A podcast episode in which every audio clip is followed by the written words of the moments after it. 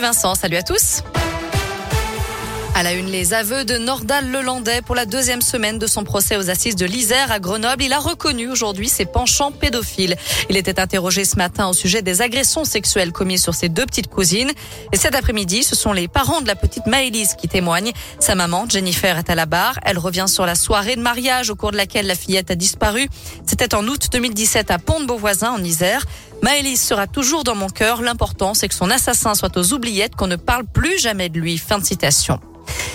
Une sortie de classe mouvementée à Villeurbanne mercredi dernier. Des parents d'élèves attendaient leurs enfants devant l'école située près de la rue Pierre Cacard.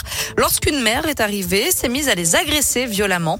Insultes, menaces, elle leur a tiré les cheveux, donné des coups au visage. Une ADSEM a même pris un coup de poing dans le nez.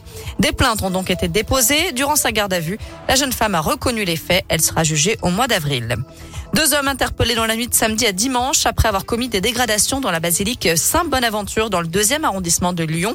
Selon le progrès, ils ont été déférés aujourd'hui devant le tribunal en vue d'un jugement en comparution immédiate.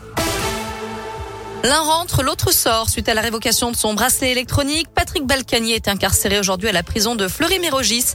C'est là que l'ancien maire de Levallois-Perret, condamné pour fraude fiscale, va purger le reste de sa peine. De son côté, Claude Guéant va pouvoir quitter la prison de la Santé mercredi. L'ancien ministre de l'Intérieur était incarcéré depuis le 13 décembre. La justice avait estimé euh, qu'il ne payait pas dans les temps les sommes qu'il avait été condamné à verser dans l'affaire des primes en liquide du ministère de l'Intérieur. Le nombre d'accidents de la route liés au travail a fortement diminué en France. 356 décès enregistrés en 2020, c'est 12% de moins que l'année précédente. Les accidents survenus pendant le trajet domicile-travail ou dans le cadre d'un déplacement professionnel restent la première cause de mortalité au travail. Un mot de sport, Anaïs Chevalier-Boucher ramène une troisième médaille pour l'équipe de France aux Jeux Olympiques de Pékin. La Française a terminé deuxième du biathlon sur le 15 km individuel aujourd'hui, tout comme Joanne Claret ce matin en descente.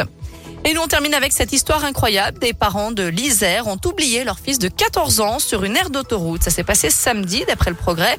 La petite famille descendait dans le sud en direction de Montpellier. Ils se sont arrêtés sur l'aire de repos de Roquemort dans le Gard et au moment de repartir, eh bien les parents n'ont pas vu que leur fils de 14 ans n'était pas remonté en voiture. Ils sont donc partis, ils ont repris la route.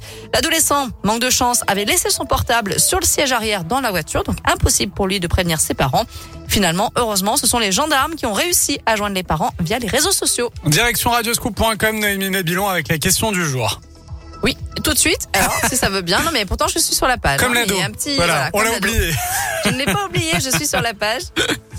Eh ben non, ça, Ça veut rame pas. Ça non, veut non, pas je n'ai, je n'ai pas accès à la, à la Euh, question du jour. Je ne sais pas pourquoi. Eh ben, vous, Ah, vous- ça y est. Ah, Le gouvernement doit-il alléger le protocole sanitaire dans les écoles? Eh bien, vous répondez oui à 79%.